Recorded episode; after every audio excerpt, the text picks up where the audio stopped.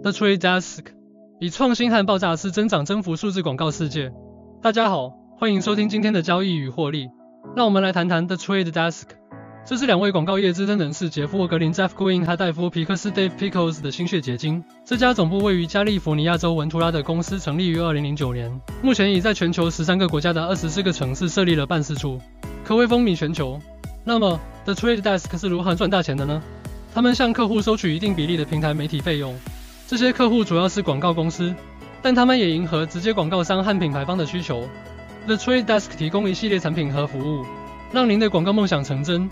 他们基于云的平台，让您可以购买还优化各种渠道和形式的数字广告，如展示、视频、音频、社交、移动、联网电视，甚至数字户外广告，可谓一站式服务。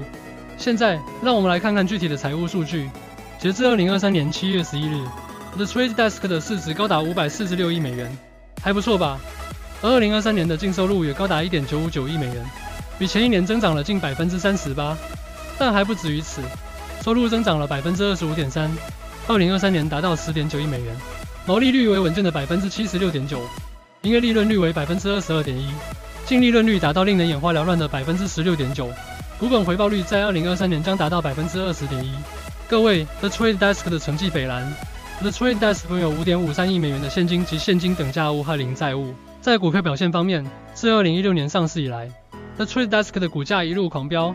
达到了每股一百一十四美元的历史最高价，比首次公开募股价格上涨了百分之三百五十六。但是人们总说天有不测风云，二零二零年三月十八日，它的股价跌至每股十五点六万美元的低点，比首次公开募股价格下跌了百分之三十七。但我们不需要过于担心，The Trade Desk 的前景一片光明。截至二零二三年七月十一日，The Trade Desk 的股价为每股八十八点三一美元，比首次公开募股价格上涨了百分之二百五十三。大多数分析师看好该股，百分之六十一的分析师建议买入，百分之三十五的分析师建议持有，只有百分之四的分析师建议卖出。平均目标价为每股一百一十七点五零美元，较当前股价仍有百分之三十三的上涨空间。当然，巨大的成功通常伴随着巨大的竞争。The Trade Desk 在数字广告领域面临着一些强劲对手，如 Alphabet、腾讯控股、Shopify 和百度。但 The Trade Desk 拥有自己的秘密武器，更好的受众定位。创造性的广告方式以及降低成本、提高盈利的能力。尽管面临挑战，The Trade Desk 仍有一些令人惊叹的发展机遇。数字广告市场正在蓬勃发展，而 The Trade Desk 正处于数字广告赛道的绝佳位置。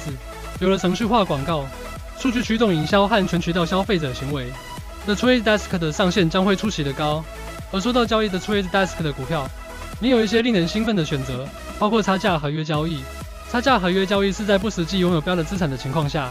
对其价格走势进行投机的一种方式。如果您有兴趣通过差价合约交易的股票，Star 就是您的最佳选择。凭借低廉的费用、高度的安全性、友好的用户界面和一流的客户支持，您很快就会在 Star 感觉自己是一位交易巨星。因此，如果您想在数字广告世界里体验狂野而热闹的旅程，那就进入 The Trade Desk 的赛道吧。但投资并不是娱乐和游戏，密切关注竞争对手，时刻掌握市场动态。并随时做好各种各样的准备，才能在上涨和下跌的市场中如履平地。现在就加入我们，一起为光明的未来喝彩吧！免责声明：此处表达的观点仅供学习之用，不应被视为投资建议。